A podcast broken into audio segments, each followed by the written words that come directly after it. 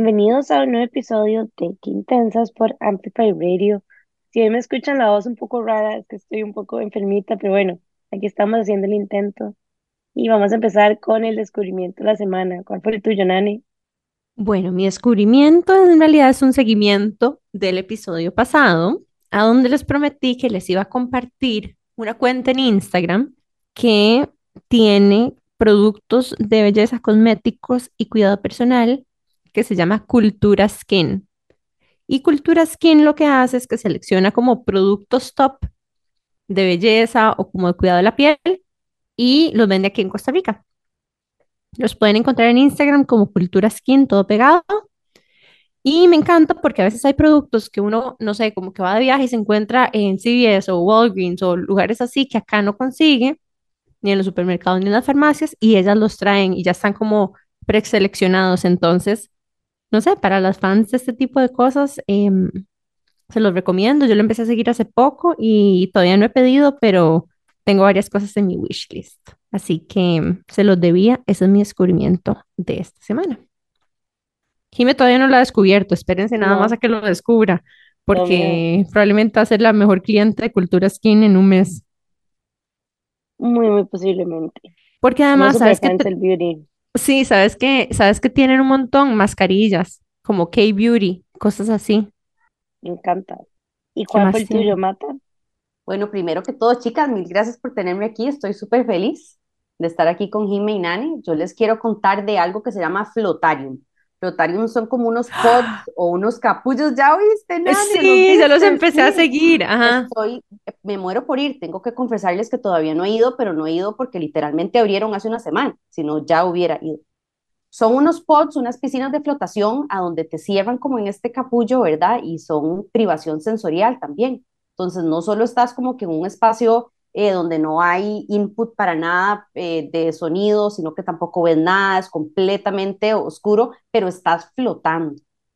Ajá, se suena, Sensory Deprivation Tanks. exacto, exacto, me suena increíble. El, el Instagram es Flotarium CR, están en la sabana y creo, no sé si será por, eh, por tiempo limitado, digamos, me imagino que es por la inauguración, pero tienen un, tres sesiones por 150 dólares que me parece increíble. O sea, ya mismo tengo que hacer la cita. No la he hecho porque no sé si fue el viernes pasado o el sábado pasado que inauguraron, pero me parece increíble. O sea, siento que es Me como una, una vacación, una mini vacación. Qué bueno, me encanta. Sí, aparentemente es como, se parece a meditar, ¿verdad? Porque lo que haces es como un súper enfoque en respirar, porque además son de agua salada, entonces flotas, ¿verdad? Son como unas tinas en las que flotas. El único lugar que se parece a eso, que yo lo había probado antes, es un, como un- una tina o, ¿verdad? Como una piscina de agua salada que tiene muchos componentes de esto, pero no es 100% la oscuridad que está en Asclepios. Asclepios tiene uno de estos tanques de flotación. Si vieras que precisamente eso es como que lo que me llamó la atención, que sentí que era como, como decir un, una meditación como intensa, sin tener que hacer como que todo el proceso de sentarte, hacer tu práctica de respiración, sino que nada más te metes en el pod y siento que es así como que un- una meditación intensísima, porque te están depravando de todo, todo, no tenés nada más que vos y tu cerebro y ver tus pensamientos flotar y controlarte y la respiración y nada más de soltar, qué delicia. Está chidísima. y Me parece que el precio con el que están lanzando está top también. Y además es demasiado como conduce a meditación, porque ahí como que más bien te ayudan y te quitan el hándicap de la distracción, ¿verdad? Entonces te obliga a enfocarte en eh, tu mundo interno, ¿verdad? Tu respiración y la parte sensorial. Qué chiva, qué buen descubrimiento, Mata, me encanta. Jime, ¿cuál fue Gracias. el tuyo? Mi descubrimiento de la semana en realidad no es nuevo, pero es que aprendí a pegar vinilo. Sea, no sé si han visto como en los museos que ponen como, no sé, como quién es el artista y todo pegado con unos stickers y se ve como hiper mega profesional. La cosa es que tenía que traer unos rótulos a Estados y le, le encargué a un amigo que tiene un negocio que se llama La Platería y me los podía hacer y me los hizo y me enseñaron cómo se pegaban y debo decirles que fue cero complicado. O sea, me mandé a pedir como estas, niveladores que tienen como un láser que venden en Amazon, que te ponen como dónde están las, las rayitas y con eso y con el mini tutorial que me hicieron, me la jugué y me quedó todo bastante decente. Entonces, creo que es como una super herramienta para emprendimientos que a veces pensamos que se ve como más difícil de lo que en realidad es y que tampoco me pareció que está tan costosa, así que súper recomendado. El vinil, ¿a qué, o sea, ¿a qué más se le pega? O sea, básicamente, es que no sé cómo, ni cómo escribirlo, pero no sé si han visto como las ventanas en las tiendas y todo eso, es como una sticker. Entonces, como que son stickers, pero se pueden pegar las letras por separado, no tienes que pegar como las stickers de todo. Entonces se ve como demasiado pro y no es tan difícil de pegar, como que uno se imagina que se ocupa un proceso, quién sabe cómo, y no tanto. Claro, y suena muchísimo más chiva que lo que lleva todo el mundo a las ferias y todo, que es así como que el clásico roller up, así, ¿verdad? Exacto. entonces, de qué tan chiva, de puedes agarrar cualquier espacio y, y lo haces tuyo. Y se ve súper profesional, no deja marcas en la pared, me explico, como que, como que siento que es como una herramienta que tal vez mucha gente, tal vez les pasaba como a mí, que uno se puede como sentir intimidado, porque se ve súper complicado de usar o etcétera, y cero, súper fácil de usar, súper fácil de aplicar, y de verdad que el precio también me pareció que está, que está top, así que súper recomendado. Y se podrían usar estos viniles como para decorar cuartos también. Sí, claro, de fijo. Me parece O sea, chiva como wallpapers de esto también. y mandas, o sea, esto que conseguí, lo venden en Amazon, es como en serio un nivelador que me parece épico también para pegar cuadros y todo, para los que nos brinca el ojo cuando las cosas están desalineadas. O sea, con eso literalmente, o sea, te sale súper bien. O sea, no, no tiene nada de complejo, así que sí. Vieran que em, yo sigo una muchacha, ahorita no me acuerdo cómo se llama ella, después se los paso para que lo pongamos. Es una muchacha que ella lo que trabaja es, es con lettering y con todo lo que tiene que ver con scrapbooking y tiene sus propias marcas de lapiceros y todo eso. Chivísima, tiene una casa en LA lindísima. Y ella lo que hizo para decorar el cuarto de, de su hija fue que hizo unas ilustraciones, ellas a mano, ahí con watercolor, las mandó a hacer en vinil y la pegó en la pared. Entonces parece un mural pero así lindísimo. Y ahora que estás diciendo eso, me parece otra aplicación, ¿verdad? Porque usualmente la gente manda a comprar como, no sé, los pajaritos y el búho y esas cosillas como Amazon para hacerle los cuartos a los enanos, pero de ahí lo puede hacer uno también, que te, papá o mamá te dibuja una caricatura y lo pegas ahí en el cuarto y exactamente igual que, que hiciste Ajá. vos. O que el mismo Inclusive niño lo, clases. o que el mismo Ajá. niño lo pinte y como mandas a hacer un vinil del dibujo hecho por el niño, no sé, me parece cute. Lindísimo suena. Y Cuando tiene tengamos una demasiadas cafetería, cuando tengamos un coffee shop, lo mandamos a hacer así. Ay, chicas, bueno, Jime, em, espero que te sientas mejor. Estamos a distancia porque Jime anda en New York esta semana. Siempre aquí ando. Estoy enfermita y no puedo como disfrutarlo mucho que digamos, pero siempre es demasiado chido estar acá y como demasiado que hacer Bueno, y esta es la semana cumpleañera de Jime también. también. Ya casi. Entonces, vamos a desearle muy feliz cumpleaños a Jime en este episodio y desearle que le vaya súper bien en la feria de New York. Y por mientras, les vamos a ir presentando a nuestra invitada de hoy. Mata, se llama María Marta Merino, o 6Ms, María Marta Merino Morales Murray Molina, Molina. Y em, dice que nunca se imaginó ser teacher de arte. Tiene un título en diseño publicitario. Y esto es chiva porque una de las cosas que más nos gustó de la historia de Mata es que Jimmy y yo siempre hablamos como de plot twists, ¿verdad? Tu carrera, como que empezaste estudiando algo y nunca te imaginaste en lo que ibas a trabajar. Le ha pasado a Jimmy, me ha pasado a mí también. Y cuando estaba a punto de terminar la carrera de historia, se dio cuenta que pasar su vida frente a una pantalla de Photoshop o metida entre libros no iba a ser suficiente para ella. Veinte años después, Mrs. M pasa sus días hasta los codos llenos de pintura, slime y magnetiles. Y ser un aprendiz de por vida le ha brindado oportunidades en el Instituto para Educadores del MoMA, se ha capacitado como play worker y como cognitive coach. Recientemente concluyó un diplomado de Educación para el Desarrollo Sostenible de la Universidad para la Paz, con el fin de apoyar proyectos de emprendimiento social de niños y jóvenes. Su aventura más reciente se presenta en la forma de un fellowship para el Youth Impact Lab de Babson College. Bienvenida, Mata.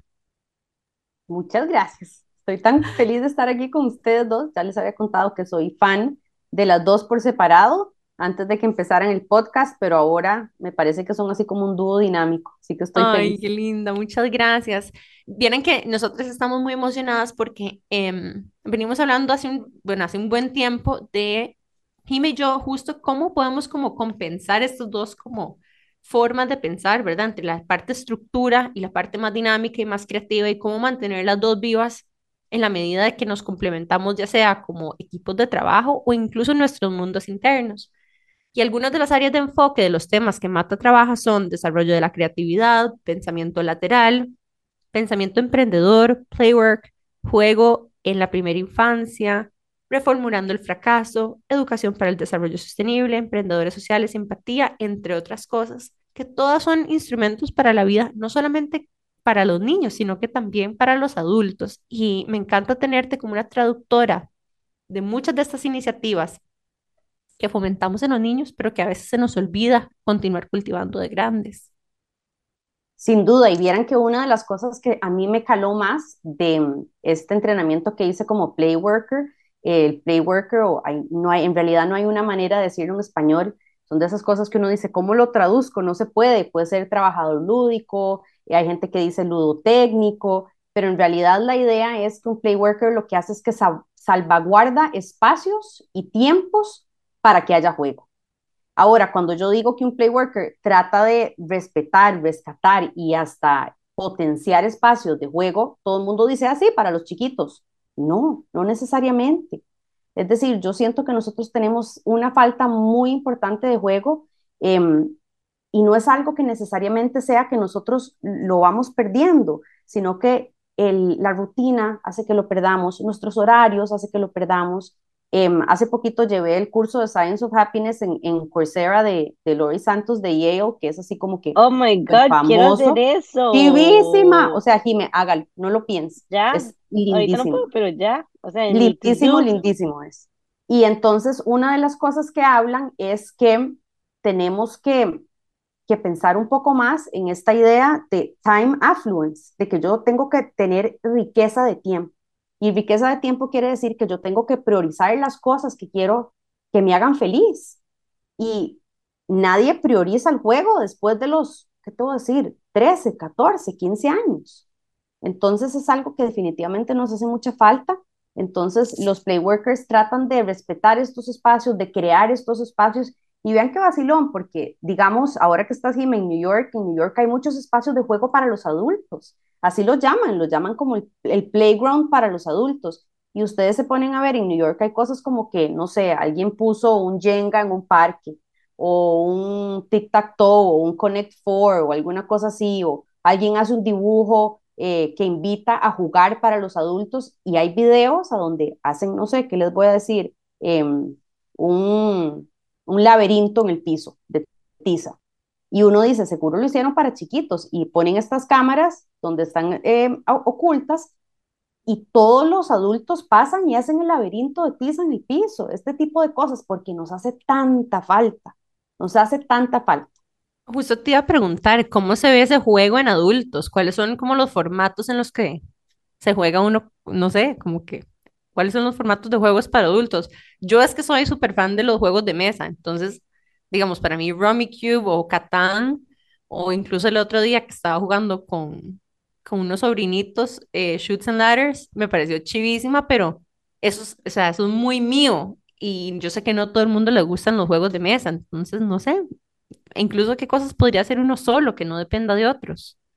Eh, bueno, yo siento que hay muchas opciones y si te pones a pensar, los deportes de adulto, eso de que los, los maes se van a mejenguear o a hacer fútbol 5, eso, o sea, sí, van a ir a jugar entre comillas, pero es, es, es lo mismo que hacían en la calle o en el jardín de la abuelita con los primos cuando eran chiquitos. Entonces no es un deporte eso, esos juegos. Por supuesto, los juegos de mesa sí están en otra categoría, pero una cosa muy interesante es, por ejemplo, ver a primos o a tíos jugando con sus, con sus sobrinos. Eh, a veces los chicos están armando una torre o alguna cosa así y el tío quiere llegar y meter la mano y, acomodar la torre. Y em, no sé, las chiquitas están jugando de, de, princesas y la tía o la prima mayor quiere llegar y, también vestirse con ellas o acomodarles el vestido. Eso es porque nos hacen falta esos espacios. Entonces, yo te diría, Nani, que juego es lo que te haga feliz. Es cualquier cosa que vos digas, puchica, quiero pasar más tiempo hacer, haciendo esto. Hay un montón de cosas que, digamos, hacen en Estados Unidos como Ultimate Frisbee o en los bares. Qué bueno, yo jugué Ultimate Frisbee en la U. Fui parte del equipo. Sí, Aunque no me lo crean. Ajá esto que está de super moda ahora en los bares, que es el cornhole, que tiras la bolsita y que caiga en el huequito, todos estos son opciones de juego para adultos que por supuesto que son un poco más como estándar, ¿verdad?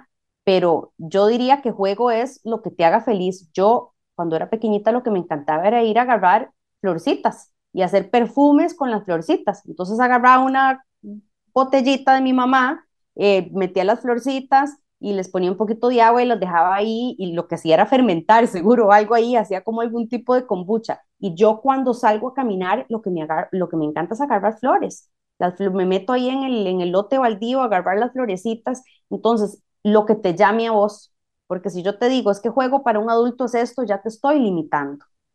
Es vacilón porque escuchándote y pensándolo como inclusive desde la perspectiva de mercadeo, y pensando como en stories y cosas que he hecho cuando hay como interacciones que invitan a jugar, definitivamente hay una mayor respuesta. Se me acuerdo uno de mis posts como más exitosos, era como que puse una torre de anillos y puse como, adivinen cuántos anillos hay acá. O sea, una tontera así, o sea, y yo no podía creer en el momento como la gente se volvió loca adivinando, era como, ¿qué está pasando? Fue como hasta raro y me acuerdo también de ver como en stories como el giveaway de una marca que había hecho de que pusieran como que estaban rifando un estante o algo así y que pusieran con emojis como lo iban a decorar. O sea, yo nunca he visto un, un giveaway tan reposteado como ese. Y es como que siento que de verdad lo que decís es demasiado cierto, como que existe demasiado como esa necesidad de juego y a la oportunidad que nos pongan enfrente, la aprovechamos porque nos hace demasiada falta en nuestro día a día completamente. En, en Playwork hay una idea de que hay un espacio em, imaginario de juego y que vos lo que tenés que hacer es cuando un niño está haciendo juego autodirigido, que la, la idea del juego autodirigido sea que, que no tenga limitaciones de un adulto, que sean como idea de ellos, que ellos sean los que están llevando la batuta y todo eso. Y ese, ese espacio imaginario, digamos que es como pintar la cancha, vos como adulto tenés que pedir permiso para entrar a ese espacio. Entonces, es, es, toda esta idea de que tenemos que respetar lo que nos hace, lo que hace a los chicos como que querer jugar. Y nosotros como adultos nos cuesta mucho. A la mamá le cuesta un mundo no meter la mano en la torre del ego del enano. Y al papá le cuesta un montón no acomodar, no sé, la bola y la portería, porque nos hace falta tanto juego. Y ese ejemplo que acabas de dar, Jimmy, es, es el mejor ejemplo. En el momento que vos invitas a jugar a un adulto, él va a entrar, no hay quite. Y esa, es la idea del playwork, que estás haciendo invitaciones. Entonces tal vez em, vas a una cancha de fútbol y dejas 20 bolas de fútbol ahí y te vas o te quedas ahí observando, porque eso es lo que le gusta mucho al playwork hacer, observar, a ver qué pasa donde pasa un señor y, y ve una de esas bolas, se la lleva para el nieto, empieza a patearla, pasa una muchacha y las pone todas en fila por colores o alguna cosa así, porque nos, nos hacen falta esas invitaciones. Eso sería como... Eso sería yo, definitivamente. Pero me encanta que hayas hecho eso y, y que te dieras ese insight de, de, lo que nosotros vemos muy claramente, que nos hace falta mucho, mucho juego. Bueno, gracias Mata por esta épica introducción al episodio de hoy. Nos vamos a ir a un breve corte comercial y Pronto volveremos con más de todos estos temas super chivas relacionados a la creatividad aquí por Qué Intensas en Amplify Radio. Ya volvemos. Qué intensidad. Estamos de regreso con más de Qué Intensas por Amplify Radio y hoy nos acompaña Mata, con la quien comparto también un poco de historia porque yo también estudié diseño publicitario y terminé haciendo otra cosa. Así que me encantaría que nos contara Simonse también Monse, la chica que nos ayuda, por cierto, para los que nos están escuchando, es lo máximo. Nos gustaría que nos contaras qué pasó ahí y cómo decidiste hacer ese cambio. Bueno, voy a empezar desde que estaba en doceavo grado y yo estaba feliz de la vida, viviendo mi vida, disfrutando ese último año de cole que es lindísimo, que, bueno, no hay cómo devolverse. Y yo, según yo, estaba muy tranquila. Eh, hace un par de años, antes de, de, tal vez como de 16 años, mi abuelito, que era lo más chineador del mundo, me llevó a New York. Y yo ya había ido a New York de pequeñita un par de veces, pero nunca había ido al MoMA.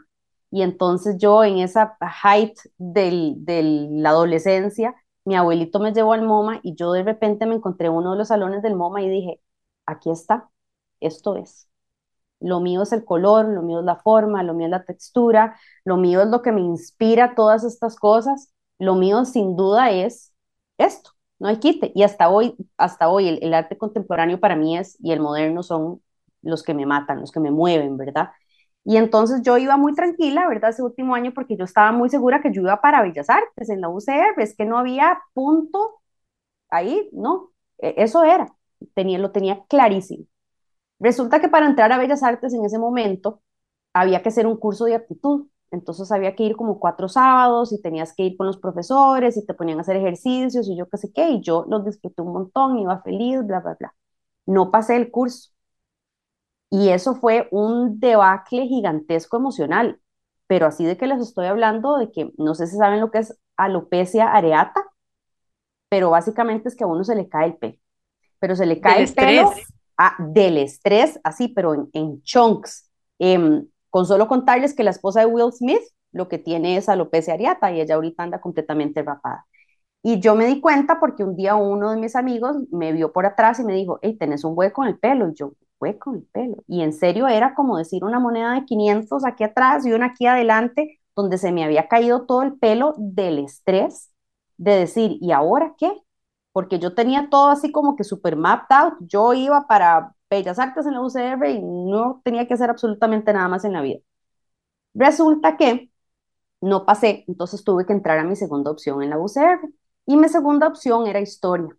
Hoy, viendo para atrás, me di cuenta que no era que yo me había enamorado de la historia, sino que era que me había enamorado de la, la pedagogía de una profesora de historia que yo había tenido.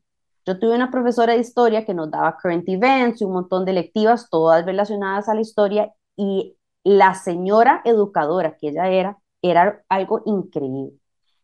Yo pensé que a mí lo que me encantaba era la historia. Hoy viendo para atrás, después de 20 años de yo también ser educadora, me doy cuenta que lo que yo me había, lo que yo veía en ella y lo que yo vi en ella fue lo increíble que ella era como profesora. Bueno, entonces ya entró historia en la UCR, el, al final del último año, donde uno tiene que hacer em, generales, me tocó hacer eh, apreciación de arte. Bueno, escogí hacer apreciación de arte y cerca del final del curso, la profesora me dijo, ¿vos qué estudias? Y yo le dije, historia. Me dice, ¿y qué estás haciendo en historia, mi amor? Y yo, de ahí, a mí me dijeron que no, no, no tenía, o sea, no pasé el examen de aptitud de, de Bellas Artes y me dice, yo no sé quién diantres hizo eso, mi amor, pero usted vaya a ver cómo hace para entrar algo que tenga que ver con, con arte. Yo me sentí tan validada en ese momento y me dijo, yo no sé quién estaba pensando eso, los profesores nada que ver, van los sábados, les da una pereza, entonces ni le ponen atención a lo que están haciendo los estudiantes y yo dije, Dios mío, wow, que alguien me viera y que alguien viera en mí lo que yo sentía, tuvo un valor tan importante, porque una cosa es, vos tenés la certeza de algo, o vos sentís algo, o te mueve algo, pero que alguien lo vea en vos, o, que alguien vea destrezas en vos que también apoya esa pasión que tenés, es increíble, porque una cosa es tener pasión y la otra es tener las destrezas para poder llevar eso. Entonces es como que esos hard skills y esos soft skills se casan y ahí es a donde tenés que irte por el resto de la vida. Y ella lo vio en mí, entonces yo le agradezco mucho, porque entonces em, terminé en diseño publicitario en la UCE, en, en, en la Veritas, y mm, ahorita les cuento la segunda parte. Me encanta que estés hablando de esto porque vieras que yo también tuve una, una profesora en el colegio que fue una enorme influencia para mí y fue una profesora de matemáticas. Y esa profesora de matemáticas, habían como unas chicas, un grupo, éramos un grupo de tres chicas en la clase de mate y constantemente sabía que eran, ella sabía que éramos unas hablantinas porque en ese momento de éramos amigas y pasábamos así como, ¿verdad? Cotorreando toda la clase y ella vio la posibilidad de más bien integrarnos a la clase y vio esa, mm, como esa ah, proactividad como algo que aprovechar y transformar como en liderazgo. Y entonces lo que hizo fue que nos sentó en la primera fila y nos llamaba para que fuéramos a la pizarra, para que nosotros no nos distrajéramos y más bien fuéramos con ese carisma y, ¿verdad? lo social que estábamos a la pizarra a hacer problemas de mate. Entonces fue muy chiva porque nos agarró a tres o cuatro de nosotras desde muy chiquillas, tipo noveno, y nos empezó a meter a mate 125 de la UCR, después nos metió a cálculo 1001, terminamos haciendo todas IB de mate y fue muy lindo, las tres terminamos estudiando una ingeniería mecánica, otra economía y yo terminé estudiando este, neurociencias. Y todas como que nos fuimos por carreras STEM y yo sé que todas fuimos marcadas por esa profe que nos vio, ¿verdad? Y más bien aprovechó esa, no sé, lo, vio como, como pasión, ¿verdad? El hecho que estuviéramos hablando demasiado en clase de mate, que más bien otras personas pudieron haber visto cómo están distraídas o estamos aburridas, pero como en realidad sí nos gustaba mate, más bien lo usó de esa forma. Y fue muy lindo porque, no sé, como que yo después de un tiempo em, anticipaba esa clase, ¿verdad? Como, ay, qué chiva. Entonces como que hizo el juego de ir a la pizarra, como que era un challenge, ¿verdad? Y teníamos que hacer, no sé, como que probar teoremas en la pizarra. Entonces todas como que empezamos con ese challenge de ir a la pizarra y hacer, ¿verdad? Estas operaciones y hasta hacer la tarea de repente se hizo como más chiva. Em, así que también coincido con vos de que muchas veces el rol más importante de una profesora es ver a los estudiantes, porque sentirse visto lo hace a uno redescubrirse y sentirse capaz, ¿verdad? Em, ¿cuál es la palabra como, como suficiente? Que yo creo que muchos tenemos como que ese trauma de not being enough para algo, ¿verdad? De alguna forma estamos como repitiendo eso en sociedad, constantemente criticando y, y habilitar a alguien que se desarrolle en su potencial me parece una, no sé, una profesión como, como muy honorable, la verdad. Y qué palabra tan linda la que acabas de usar, habilitar. Porque donde vos sentís que alguien que es un experto, entre comillas, en ese tema, dice, aquí hay algo, uno dice, wow, aquí hay algo, en serio. Y uno es como que, wow, mm, aquí hay algo de matemático, aquí hay algo de artista. Entonces, sí, tenemos un, en nuestra mano una responsabilidad muy grande los educadores porque podemos todos los días escoger o minimizar o maximizar. Y siento que en esa historia, Nanes, lo que hizo tu profesora fue maximizar lo que ya había ahí. Entonces, em, es una responsabilidad grande. Yo me levanto todos los días, así que siento que, que me explota el corazón de, de, del orgullo de lo que me regala cada día a mí, de ir a meterme con enanos, a, a darles cariño y a, a tratar de, de que ellos sigan con lo que ya tienen, porque digamos lo que es el desarrollo de la creatividad en la primera infancia, para mí es como redundantísimo decir eso, porque ya está ahí. Yo no estoy enseñando nada, yo simplemente estoy guardando este espacio y este tiempo en la semana o en los días de estos enanos para que ellos saquen lo que ya está ahí. Entonces, em, sí, es, es, una profesión y todos tenemos la historia, ¿verdad? De un profe que uno dice es que no lo quiero ver, pero ni en pintura, y uno que uno dice, es que me salvó, me guió, me, me vio. Entonces uno escoge, como profesor te toca escoger todos los días cuál de los dos quieres ser. Totalmente. y luego de que empezaste a estudiar diseño publicitario, ¿qué pasó?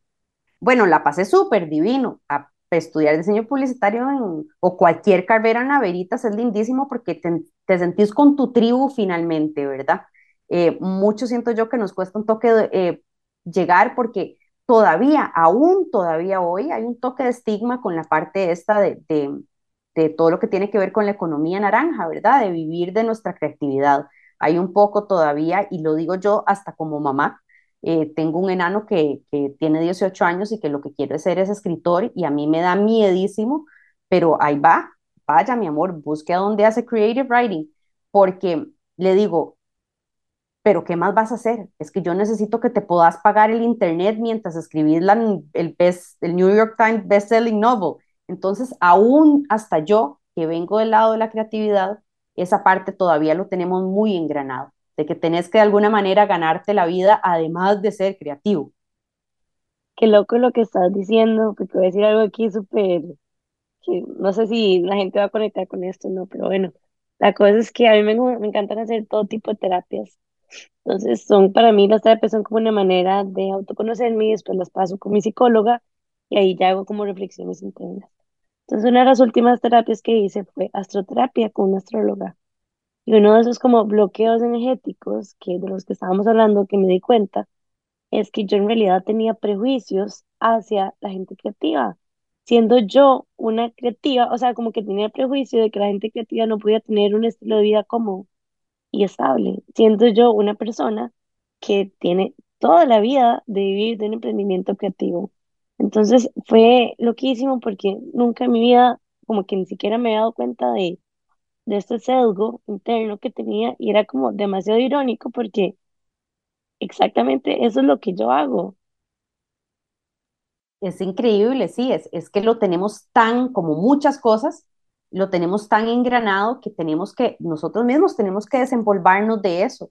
Y, y es, es algo fuerte, pero lo importante es que lo reconozcamos y que lo trabajemos, ¿verdad? Eh, bueno, a mí me encantó ser parte de la Veritas eh, al final, donde estaba haciendo el último trabajo final para la licenciatura. El PANI se había acercado a la Veritas, se había dicho, necesitamos hacer una campaña para la Declaración de los Derechos del Niño y queremos hacerlo algo que sea así como que muy moderno y como que conecte con los chicos y todo eso. Entonces a mí me tocó ir a hacer focus groups en un montón de escuelas públicas en San José. Y yo de repente de esas cosas que uno dice, lo mismo que sentí en el MoMA, donde entré al MoMA y volví a ver todas las cosas que habían y yo dije, esto es lo mío. Yo me entré en, una, en un aula, en una de las escuelas de San José y dije, aquí hay algo aquí hay algo. Y a mí en mi vida me había pasado por la cabeza, de hecho que yo fui la primera en salir así como que dejé humo saliendo del colegio. Yo dije, nunca más vuelvo a este lugar, jamás, no quiero ver un libro. No, yo iba para Bellas Artes, iba a pintar y a cerámica y todo, y nunca más iba a ver nada que tuviera que ver con educación. Em, lo curioso es que en ese momento donde a mí me tocó hacer esos, esos focus groups para ver si el muñequillo que estábamos haciendo les gustaba y qué color y yo qué sé qué, y que si la mano así o la mano así, yo dije, wow, aquí hay algo, aquí hay algo, pero ¿qué, qué será lo que, lo que es? Porque no era algo que yo tenía trazado para mí misma mi camino. Yo iba a trabajar en una agencia, Photoshop todo el día, ya medio tenía palabreado y un trabajo en una agencia buena con uno de los profesores y yo qué sé qué y no sé por qué, porque la vida es algo increíble. Para adelante no podés conectar puntos, pero para atrás todas las veces conectas. Y yo me metí al website de la escuela donde yo me había graduado por pura curiosidad y había un puesto abierto en, en artes, en primaria. Y yo dije, voy a mandar mi currículum. Ni tenía, tuve que, tuve que armarlo. Y eso fue hace 20 años y ahí sigo. Entonces, es, son de esas cosas que uno dice, wow. Más adelante, cuando ya nació mi enano, que no es un enano, me lleva como 20 cabezas y ya, cédula y todo, pero sigue siendo mi enano, em, eh, fue em, diagnosticado con déficit atencional y yo siento que es una de las razones por las cuales hemos logrado manejarlo todo tan lindo y todo, porque yo era educadora si yo tal vez como una mamá que no hubiera sido educadora, que no estaba en el aula, me hubieran dado ese diagnóstico de déficit atencional con hiperactividad que le pasa a millones de personas, em, yo no lo hubiera manejado igual que mí. Entonces yo entiendo que la vida me llevó a mí por muchas razones a ser educadora, una de ellas para ser una mejor mamá para mi hijo y, y ojalá para, para ser parte de la vida de un montón de, de, otros enanos, de otras personas que también yo siento que son como que medio míos, ¿verdad? Entonces sí, eso de que uno tiene que estar muy abierto a lo que le tira la vida en, en cuanto a las carreras es, es lo más verdad del mundo. Y entonces yo le digo hoy a los chicos que me toca trabajar, que son chicos de 16, 17 años, em, date tiempo para escoger, no te sientas presionado. Eh, siento que es una conchada que a los 18 años te pongan a escoger qué vas a hacer por el resto de tu vida es algo intenso. Con razón a esta persona se le cayó el pelo, viendo para atrás es algo muy pesado. Y yo lo veo, digamos, ahora con el mío, desde que, que son juniors, los empiezan a, tienen que hacer sus planes de qué van a escoger, a dónde van a aplicar, qué exámenes tienen que hacer, que si tienen que hacer el TOEFL, que si tienen que hacer el SAT, y es, mucha presión, porque te deberías de poder dar esos seis, un año, un año y medio para ver a ver qué, para equivocarte, para probar cosas diferentes. Entonces, sí, es, es, es difícil esa, esa decisión que nos toca tan jóvenes. Es demasiado difícil y yo siento que es como casi que imposible que alguien la pegue, porque uno sale del colegio sin ni siquiera saber quién es uno. ¿Cómo sin saber quién es uno vas a poder saber qué es lo que quieres hacer, qué es lo que te llena, qué es lo que te hace feliz? Y de hecho eso me hace recordar un libro que yo me leí hace un tiempo, que ya ni me acuerdo cómo se llama, pero era como 100 algo, que ahorita se los paso, que dice que igual ya todo ha cambiado, no es como tal vez nuestros abuelos que llegaban y estudiaron una carrera y ejercían esa carrera toda la vida y listo, sino que la vida en la que vivimos ahora requiere constante cambio y posiblemente no vamos a hacer una misma carrera por el resto de nuestras vidas, vamos a tener cambios y vamos a estar variando y hay que abrirse también ese mundo de posibilidades. Total, y de hecho, también, más bien, yo creo que eso no lo vamos a cambiar en el sentido de que, de alguna forma, eh, el aprendizaje o la educación es una forma de mantenernos activos cognitivamente y estimulados. Entonces, tal vez sí, te das como que uno o dos años sabático, pero eventualmente cuando salís de la universidad vas a entrar a algún tipo de carrera, digamos, de forma más genérica, ¿verdad? La mayoría de la gente.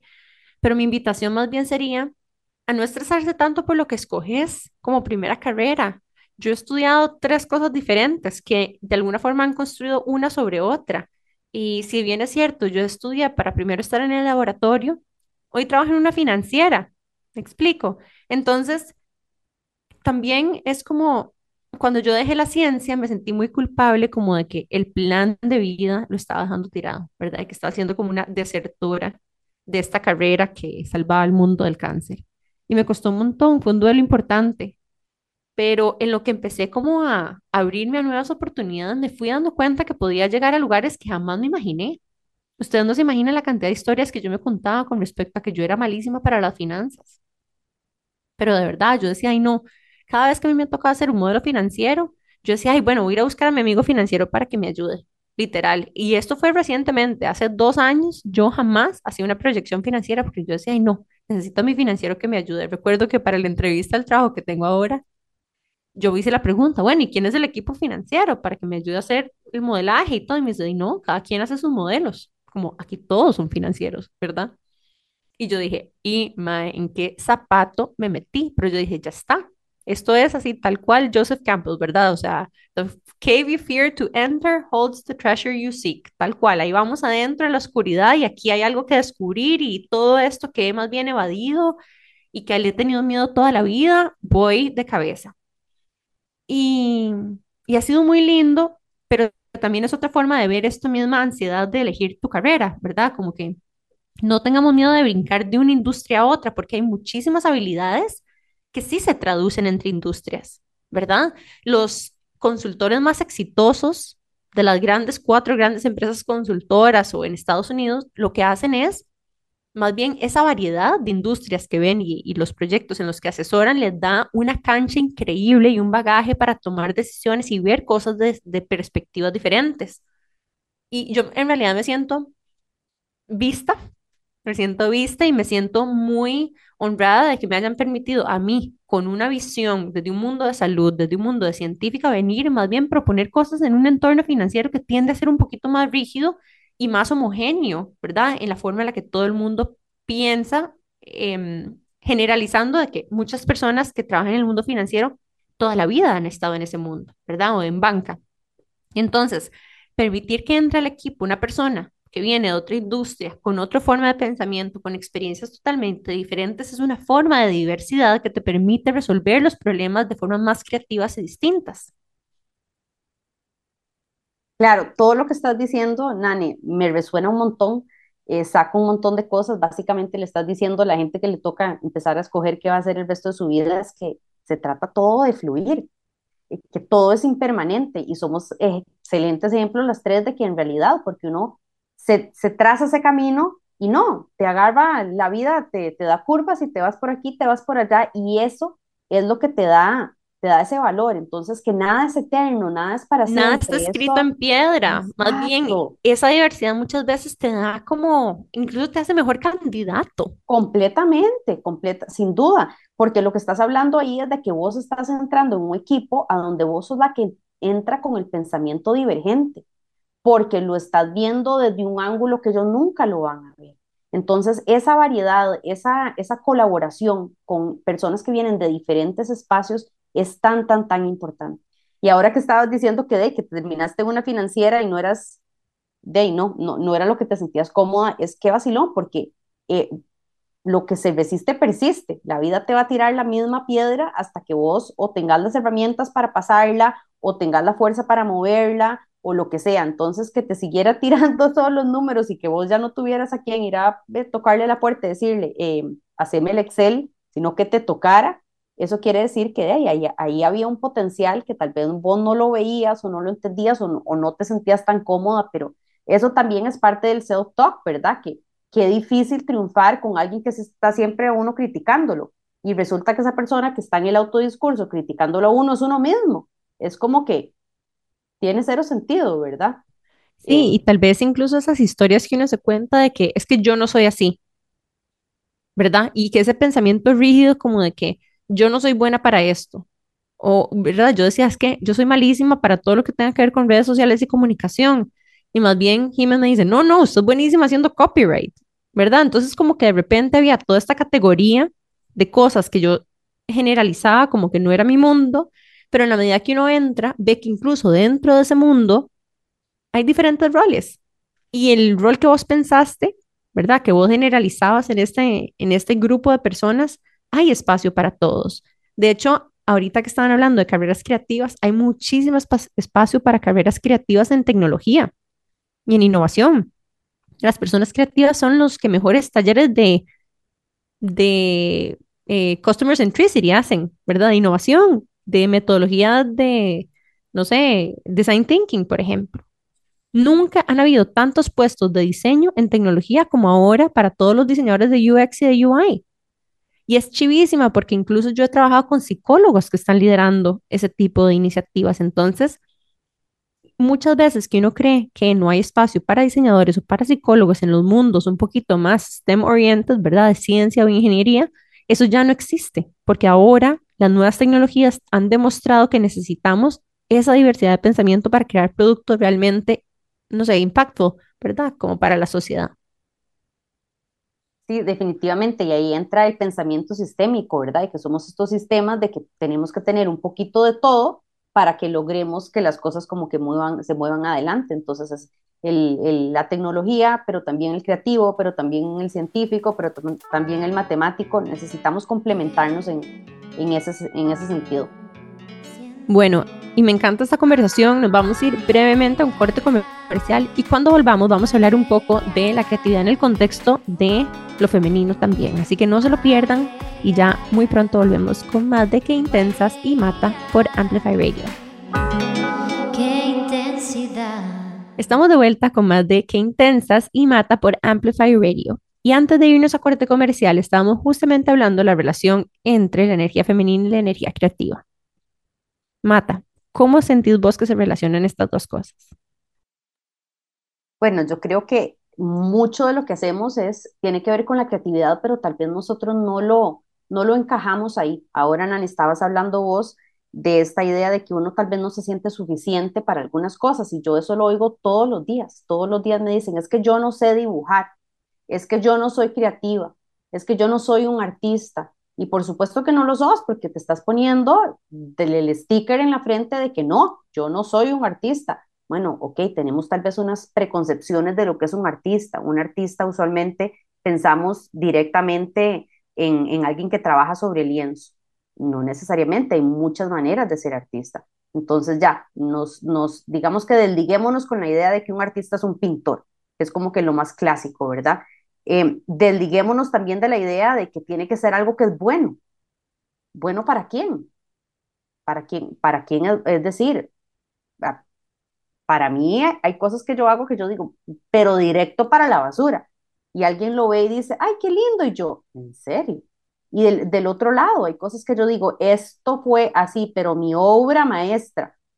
Y, mm, ah, estás pintando, sí, ok es algo muy interesante también porque nosotros, y yo siento que es algo que se ve muy claramente, eh, donde la gente está en, en, una capacitación, en unas clases, alguna cosa así, que la gente usualmente está como que doodling en un pedacito de papel. Y vos ves que las personas, si te toca sentarte con la misma persona todo un mes, va a estar doodling exactamente lo mismo. Y lo que se dice es que las personas dibujan lo mismo que dejaron de dibujar, o sea, del momento que dejaron de dibujar. Entonces, digamos que vos dejaste de dibujar cuando tenías 20 años y cuando lo que estabas dibujando cuando tenías 20 años era, no sé, eh, centangles o líneas y líneas repetitivas, hacer patrones o alguna cosa así. Cuando te sentás de 45 años y coges un lápiz y un papel, vas a hacer exactamente lo mismo, porque ahí truncaste tu, no sé si será tu habilidad o tu práctica de eso. Entonces, si yo le estoy enseñando a los chicos a dibujar, por ejemplo, les digo, es que es exactamente lo mismo que aprender a hacer un gol.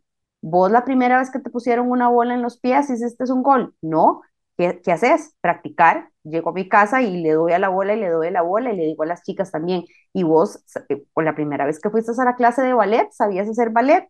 No, entonces, ¿qué haces? De ahí voy dos veces por semana y entonces cada vez soy mejor. Es exactamente lo mismo con el arte. Nosotros sentimos que ya lo traemos y o lo traemos o no lo traemos. Y no, no es así. Igual que todo, igual que la creatividad se desarrolla, igual que lo que es todo lo que tiene que ver con las destrezas eh, suaves o lo que llamamos power skills, todo se desarrolla. Entonces se trata de que vos practiques. Entonces hay una intencionalidad ahí. Yo no es necesariamente que yo quiero mejorar, pero siento algún tipo de atracción con la cerámica o me llama la atención eh, comprar todos los Sharpies del mundo y pintar la, la, parte de atrás de la pared de mi cuarto. Dale, ahí es. Entonces hay muchas opciones. Tenemos que desligarnos con la idea de que tengo que ir a Pequeño Mundo y comprar un lienzo, el más barato que haya, y comprar un, o usar las pinturas que tenía mi mamá, acrílicas o lo que sea, para ser artista o para hacer arte. No, arte es un millón de cosas. Y además, lo mejor de todo es que vos puedes inventar. O sea, es decir, hay muchas maneras y además no se han descubierto todo el montón de diferentes tipos de arte que hay. Vean que nosotros a veces nos toca ir a museos de arte moderno, contemporáneos y nos topamos cosas y la gente está diciendo, y eso es arte. Y hay unos que dicen completamente. Y hay otros que dicen no. Yo no sé si, es que no sé si fue para un Art Basel en Miami que alguien pegó un banano con duct tape en una pared y dijo, esto es arte. Y todo el mundo, me perdiste en el duct tape. no entiendo cómo eso es arte, pero es que, y, Andy Warhol tiene una, una cita muy bonita que es, art is whatever you can get away with. Si vos le decís, esto es arte, y una persona te cree, perfecto. Entonces, desliguémonos con lo que es el arte tradicional, digamos, eh, tratemos de explorar cosas diferentes y, y de ahí todo se vale, todo se vale. Y es cuestión también de práctica de, hacerlo parte de nuestra rutina, de no, eh, que no sea algo que se hace de vez en cuando, no. Si yo quiero mejorar en lettering, por ejemplo, entonces lo hago todos los días. Le saco este ratito, es otra vez devolvernos a ese time affluence, ¿verdad? ¿Qué priorizo yo en mi vida y qué priorizo yo en mi vida? Hay algo que para mí se siente como muy importante como transmitir, y es que yo que tengo el privilegio de trabajar con mis manos, de verdad que siento una diferencia como en cómo me siento cuando tengo la posibilidad de hacerlo.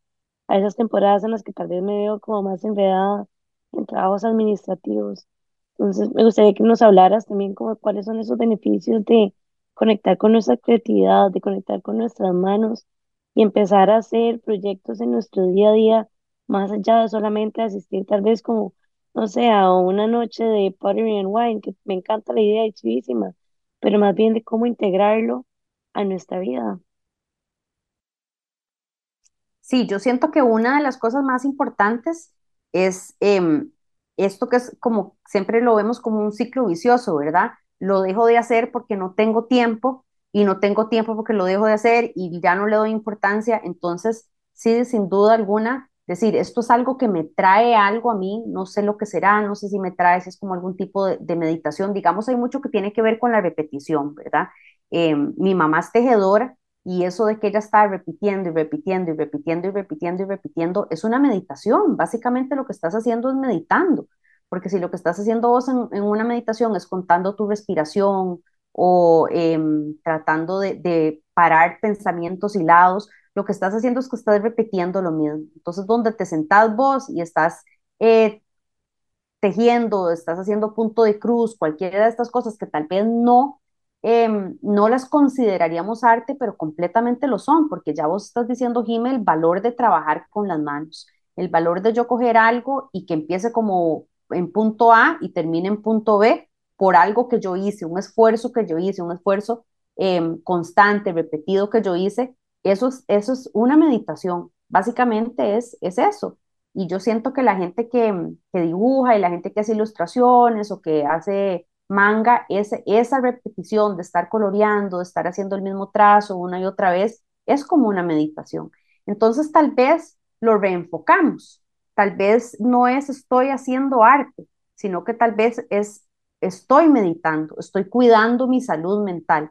Entonces, donde le estás dando la importancia a lo que te trae, sino al producto, entonces tal vez por ahí le entramos. Y vean qué, qué difícil porque para el ser humano es muy difícil entrar, eh, romper con sus rutinas y meterle algo nuevo a su rutina. Entonces, lo que hay que hacer es que hay que pensarlo como algo que estoy haciendo para mi salud mental. Y si ese trabajar con las manos, vos ves, dime, cómo te trae beneficios a vos en tu día a día, te trae claridad, te trae felicidad, te trae paz, entonces ahí es a donde tenés que, por ahí es a donde le entras. Le entras en que es parte de mi salud mental. ¿Y qué, qué tres tips nos darías para que la gente pueda implementar en su día a día? Bueno, yo diría que tal vez lo primero es tener cosas a mano, porque ese de que, bueno, hoy voy a, no sé, voy a, pintar con mis Prismacolor en, en, en un sketchbook, o, quiero pintar en Prisma con unos Prismacolor lindísimos que vi y, quiero comprarme un sketchbook nuevo, con un papel gruesísimo, divino, que uff, ni se, ni se dobla. Pero tenés que ir a hacerlo, tenés que ir a comprarlo, ¿verdad? Entonces, mi primer tip es tener cosas a mano. Es tener cosas a mano porque entonces eso quiere decir que yo no tengo la excusa de que, ay, es que tengo que ir a comprarlo, es que no tengo. Es hacerse como que una esquinita o tal vez eh, un, una cajita de esas de plástico donde yo tenga diferentes cosas eh, cosas que me inviten, a donde yo tenga avalorios, veámoslo así, veámoslo como una invitación a jugar, una invitación a cuidar de mi salud mental, una invitación a hacer una, una meditación o un tipo de mindfulness. Entonces tengamos cosas a mano.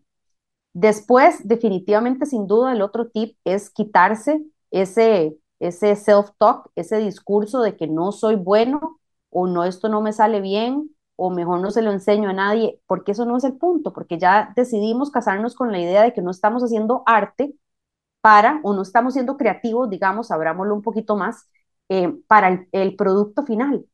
Y eso es algo que trabajamos mucho, digamos, en mi clase, nosotros no nos importa el producto final. Entonces a veces pasamos dos o tres semanas haciendo algo que si yo lo mando a la casa devuelto con los enanos, dicen, eh, ¿qué es esto? No van a entender que lo importante es el proceso y no el producto. Entonces, ya, número uno, priorizamos o le, le dimos vuelta a la tortilla, digamos, ya lo que estamos haciendo es no, no arte o no un proyecto de craft o no trabajando con las manos, sino que estamos dándole importancia a este tipo de meditación, estamos siendo mindful, estamos cuidando de, nuestro, de, de nuestra salud mental por medio de esto. Eh, Segundo, tener los, los medios a mano, sin duda.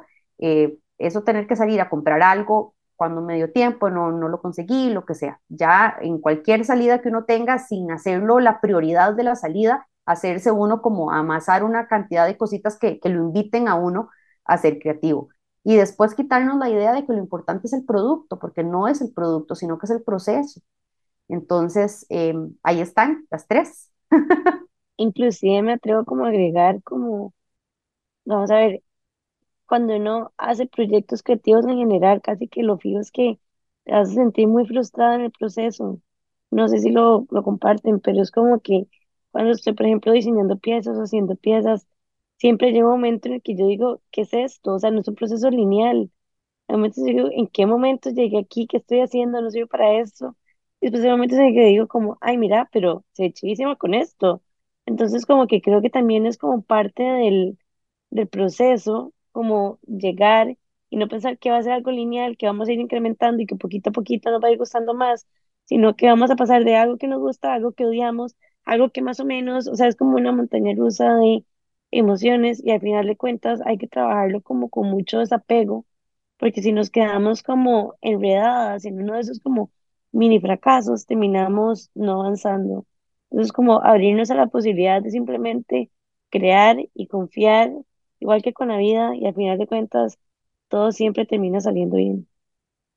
Y yo siento que esa palabra que acabas de decir, desapego, tiene que ver mucho donde vos decís, es que lo importante es el proceso y no el producto. Me estoy desapegando de que al final no va a ser algo que voy a enmarcar o no va a ser algo que voy a poder regalar para Navidad. Entonces, eh, eh, desapegarse de ese producto es definitivamente muy importante. Yo no les puedo explicar a ustedes la cantidad de veces que yo he empezado un proyecto y lo he dejado tirado. Y digo, pero ¿qué es esto? O sea, básicamente gasté el material y vuelvo, porque ahí lo guardo, y vuelvo unos seis meses, un año después y digo, ¿qué es esta cosa tan preciosa? ¿En qué momento hice yo esto? Dios mío, estaba inspiradísima. Porque donde vos empezás a hacer algo, tenés esta expectativa de ese producto. Entonces, sin duda, ese desapego, ese soltar, soltar el, el, el, el final, lo que va a pasar, yo le pongo mi 100%, yo lo disfruto, yo hago lo mejor que puedo y lo que salió, salió, perfecto. Y es una receta también para todo, porque en la vida es em, dos caminos. Algo pasó, puedo hacer algo al respecto, dale, 100%, con todo. O sea, gas pedal. Algo pasó, no puedo hacer nada, lo suelto. Se lo regalo al universo, le digo, aquí está, aquí te lo dejo esa idea también del fracaso, y es algo que está sumamente ligado con, todo lo que tiene que ver con la producción artista, mm, artística, tenemos ese miedo a que no salga bonito, a fracasar, a que la gente diga, ay, no, no te quedó lindo, yo qué sé qué, esa suéter, nada que ver, la tejiste, no, no, ese pantalón que cosiste tampoco, no, eh, ese anillo, no, yo no, no creo que se te venda.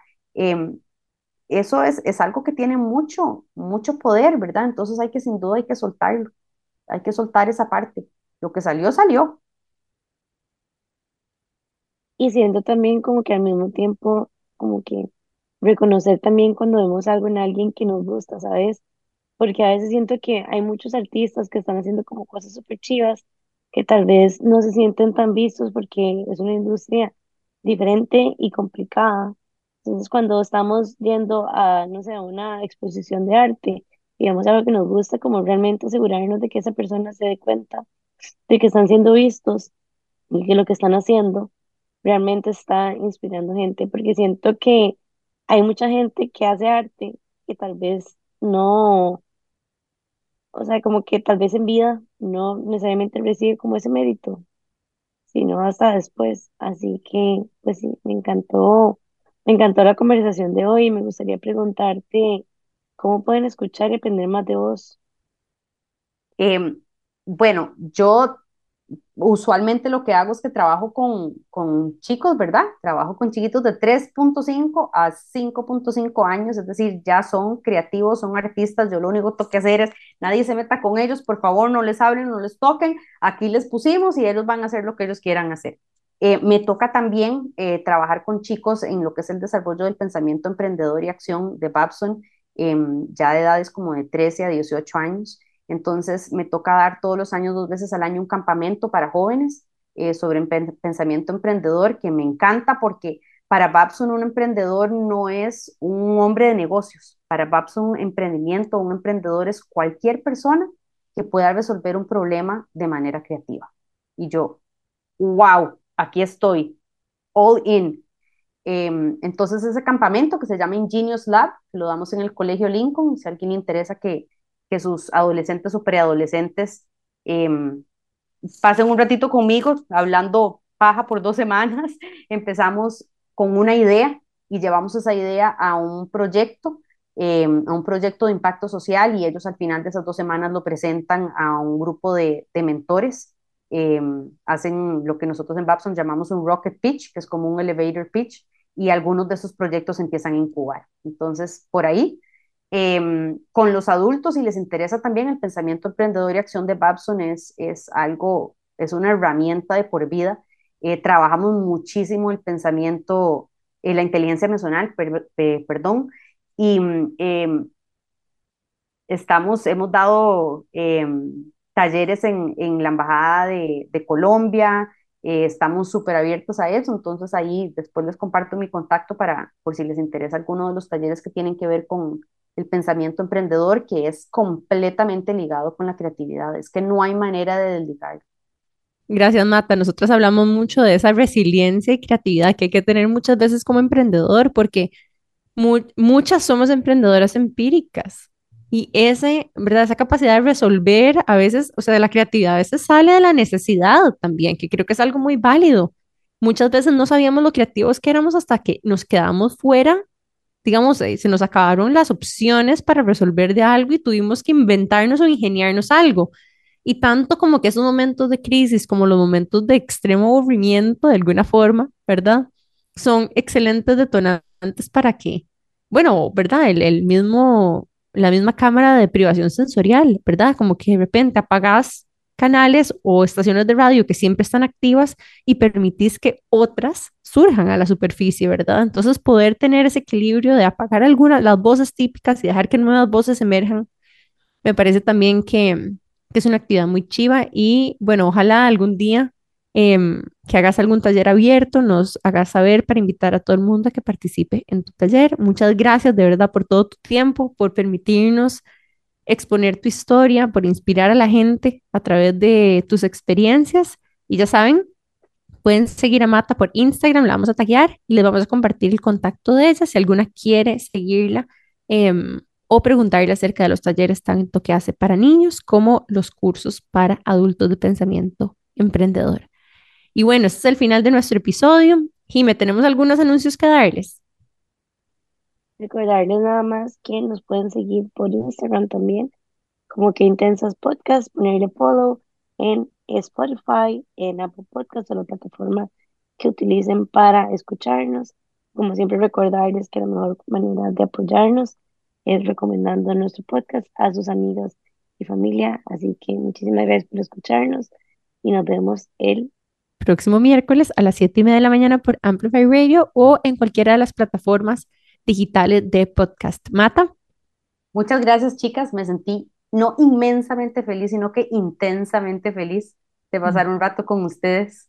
Eh, la más fan, así que muy, muchas gracias. No, nos encanta, de verdad, súper contentos de tenerte aquí. Y bueno, ya saben, si tienen algún tema que les gustaría que nosotras habláramos o alguna recomendación de alguna invitada que quisieran escuchar en testimonio o en conocimiento, háganoslo saber y así estaríamos también complaciéndolas. Les recordamos que si se meten a nuestro chat del Club de Intensas de WhatsApp, también serán las primeras en recibir todos los eh, links a los podcasts que están publicados digitalmente.